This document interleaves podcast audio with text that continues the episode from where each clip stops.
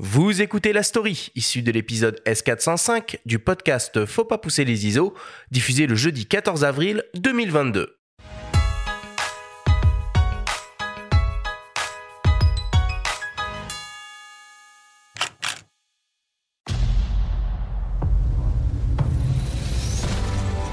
Welcome to the Arctic, one of the harshest and most breathtaking places in the world. For this mother polar bear and her cubs, every day is an adventure.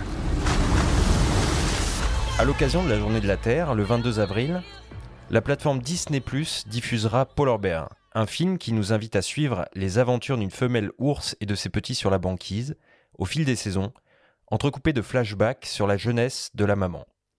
Le photographe et documentariste français Florian Ledoux, grand connaisseur des territoires arctiques, fasciné par les ours polaires, a fait partie de l'équipe de tournage. Il a passé six mois sur la glace, au plus près de ces grands mammifères.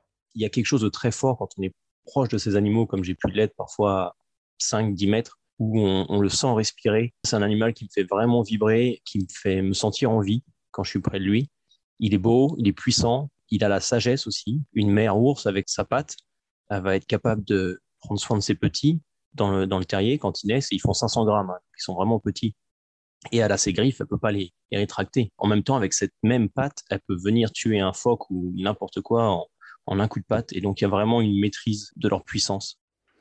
Spécialisé dans la prise de vue par drone, ce qui lui a valu de nombreuses récompenses comme le premier prix photo Hasselblad Master Awards et de prestigieuses collaborations avec le National Geographic, la BBC ou Netflix, Florian a réalisé les vues aériennes du film. Au-delà de la dimension graphique, il a essayé de varier les cadrages pour transmettre le plus d'émotions possible. On peut comprendre vu d'au-dessus euh, la fonte de la glace, la fonte des glaciers, les rivières qui, créent des lignes. Il y a une partie du travail qui est très abstraite, avec forcément des fois un petit point qui va être l'animal. Mais en parallèle, j'essaye aussi de garder des contacts de proximité avec des portraits. Je suis persuadé qu'en fait, il faut des émotions, il faut que les gens ressentent des choses. Et avec des vues trop abstraites, évidemment, on perd un peu ce côté émotionnel. Donc le fait de, dans ce travail d'inclure des, des portraits d'ours, des, des, situations euh, intimes, euh, permet de garder le côté émotionnel. En 2017, une séquence postée sur Instagram par le mythique photographe du National Geographic Paul Nicklen avait ému le monde entier. La vidéo montrait un ours polaire affamé et décharné, vivant ses derniers instants sur l'île de Baffin, au Canada, incapable de trouver de la nourriture. Si la menace d'extinction de l'espèce en raison du réchauffement climatique est réelle, un autre aspect, moins médiatisé, représente un grand danger pour les ours polaires. Il y a aussi un autre point dont on parle très peu, c'est que l'ours polaire est chassé, très chassé. Encore 1000 ours par an sont tués. Ce qui veut dire que depuis que je suis né, il y a 33 000 ours qui ont été tués, ce qui est plus que la population actuelle. Et la France est le cinquième importateur de peaux d'ours polaires au monde. Et ça, c'est des choses dont on ne parle pas beaucoup. Donc oui, il y a les changements climatiques, mais il y a aussi un poids dû à la chasse euh, qui pèse sur la population des ours. Le photographe a élu domicile en Norvège pour accéder plus facilement au Svalbard, territoire particulièrement propice à l'observation des ours polaires. Au Svalbard, on retrouve euh, un condensé de tout l'Arctique. Il va y avoir des endroits qui vont sembler au nord du Canada, des endroits qui vont sembler à la côte ouest du Groenland, à la côte sud du Groenland. Il y a des icebergs, il y a des glaciers, une densité d'ours aussi qui est vraiment, euh, vraiment grande.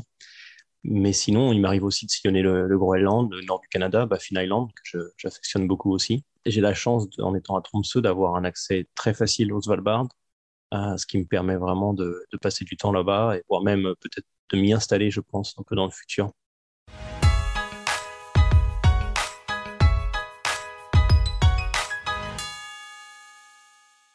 Ah, Tromsø, Tromsø, ça me rappelle des souvenirs, Benjamin, des souvenirs. Et ouais, euh, on y était ensemble. On y était vrai. ensemble, ouais. Il y aura un, il y aura un documentaire sur, euh, sur les coulisses du film?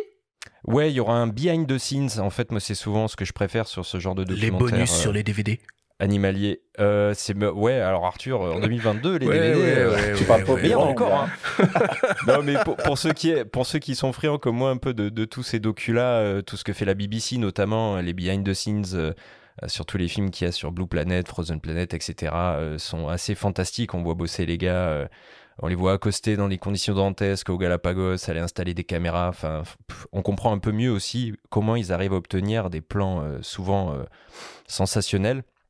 Et là, Florian, que je vous invite à, suivre sur Instagram. Il fait un, boulot formidable, donc spécialisé sur l'aérien. Il a gagné vraiment de nombreux prix et très très belles photos.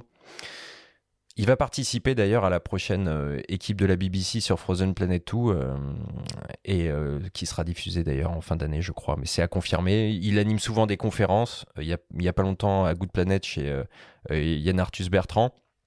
Et il va sortir un livre sur le Svalbard aussi à l'hiver prochain. Donc voilà, tous les gens qui veulent de toute façon observer la faune en milieu polaire savent euh, que le Spitzberg, le Svalbard, c'est des destinations privilégiées. On parlait tout à l'heure du prix du 800 mm. Je pense que c'est un peu la même clientèle qui peut aller se rendre là-bas. Donc euh, voilà, c'est des territoires privilégiés pour euh, acheter pour aller ensuite au Spitzberg. Voilà, c'est ça. Et c'est bon, c'est des destinations qui sont évidemment réservées à peu de gens, mais en tout cas ceux qui auraient la chance d'y aller, ça vaut le coup. Et la prolifération d'ours sur place en fait euh, une zone privilégiée pour les amateurs de photo animalière. Alors du coup, euh, un gros travail euh, photo et vidéo qui a été réalisé par drone, si j'ai bien compris, sur, sur ce projet. Ronnie, le, drone, on en est où? Nous, de notre point de vue, on a le sentiment que ça passe un peu de mode. Off, bah, si tu veux, ce qu'il y a, c'est qu'aujourd'hui, les produits sont de plus en plus techniques, comme un petit peu pour les appareils photo, comme un peu pour les optiques. Donc, on en revient toujours à ça. C'est vrai qu'il y a maintenant 4-5 ans, le drone a été euh, le produit qu'il fallait avoir, par exemple, au moment de Noël, euh, sous le sapin, euh, comme un cadeau un peu de mode. Aujourd'hui, on voit que la caractéristique technique évoluant, la qualité évoluant, eh bien, tu as une montée en gamme. Et comme pour un appareil photo, eh ben, il faut apprécier la montée en gamme pour s'offrir. Quand tu prends aujourd'hui un Mavic Pro 3, par exemple, la taille du capteur qui a augmenté, le processeur qui est plus performant, les optiques où tu as un meilleur rendu aussi. Bon, monsieur tout le monde qui va aller filmer ses vacances, il en a pas besoin. C'est plus gros, c'est plus lourd, etc.